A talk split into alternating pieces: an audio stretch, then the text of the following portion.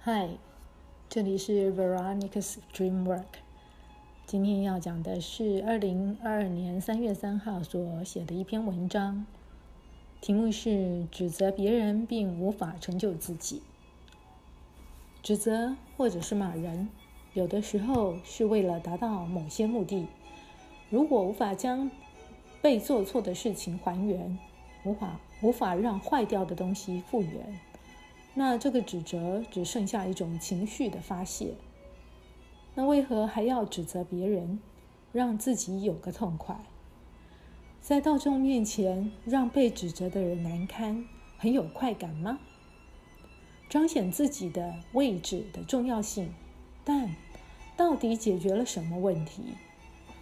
从事行政工作以来，我都以服务为自己的工作目标。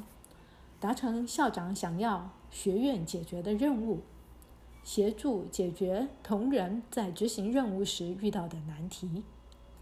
如果有推动不顺利时，也只是会再三提醒、再提醒，最后还是没有达到目的，就拿出来消遣一下当事人，让当事人觉得不应该再犯相同的错误。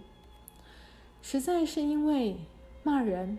并没有解决已经犯下的错误。对于辛苦工作的同仁，不应该用骂的；对于系主任、教师，更不能用骂的啊！谁理你啊？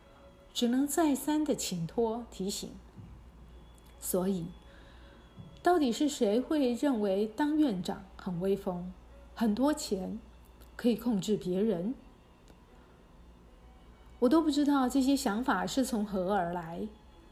教资中心分配的经费也是一直调整再调整，希望大家都能够公平得到经费，大家想推动的事情都能够推动。但学校的大饼就是有限，调整下来反倒是减少了院能够自由运用的经费了。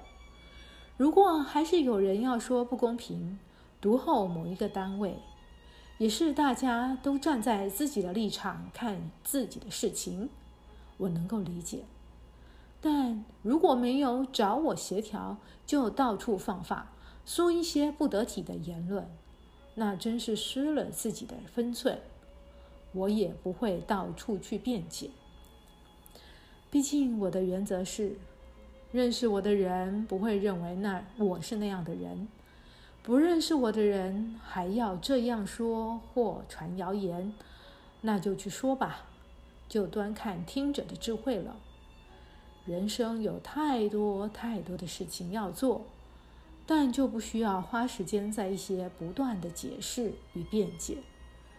清者自清，浊者自浊。只要我抚养无愧，晚上能够安眠，就不愧对任何人了。